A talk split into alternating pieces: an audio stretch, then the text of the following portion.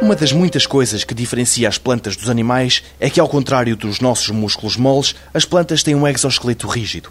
Isso acontece porque as células das plantas segregam à sua volta uma parede de açúcares e polissacáridos que se cristalizam e se organizam de forma a ficarem rígidos. José Feijó, professor no Departamento de Biologia Vegetal da Faculdade de Ciências da Universidade de Lisboa, afirma que a celulose é fundamental neste processo e que esta molécula, tão abundante, ainda guarda muitos segredos. É uma molécula extremamente importante por várias razões.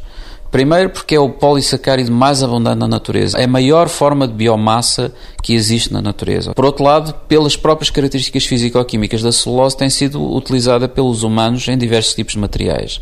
A celulose pura, se quisermos, é o algodão. Portanto, é branco, tem uma estrutura levemente filamentosa, é, é absorvente.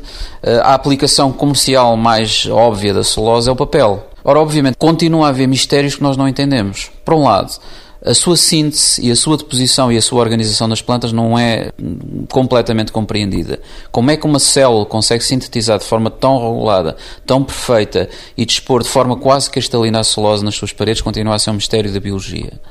Por outro lado, a sua química em termos de utilização também não é conhecida. Nós sabemos, por exemplo, que os petróleos são resultados de degradações que ocorreram ao, lado, ao longo de milhões de anos da grande parte da celulose que se afundou com as grandes florestas do, do e do Pérmico durante as glaciações. Ora, acontece que nós não sabemos como é que esse processo aconteceu.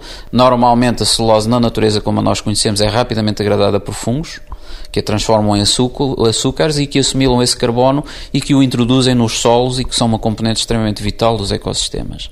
Agora, sendo de facto a molécula com maior peso na biomassa mundial, continuam a existir questões muito grandes, muito fundamentais acerca da maneira, não só como é produzida, mas como da maneira como nós, para além das aplicações que fazemos dela no papel e no algodão e no, e no outro tipo de, de, de produtos uh, manufaturados, podemos tirar partido da enorme biomassa que está ali acumulada, porque no fundo o que se está a falar aqui é na capacidade que as plantas têm de absorver energia solar e guardá-la como, sob uma forma energética que é a celulose e que nós podemos pensar de facto como o grande reservatório de energia, pelo menos a nível das plantas, de energia solar na natureza.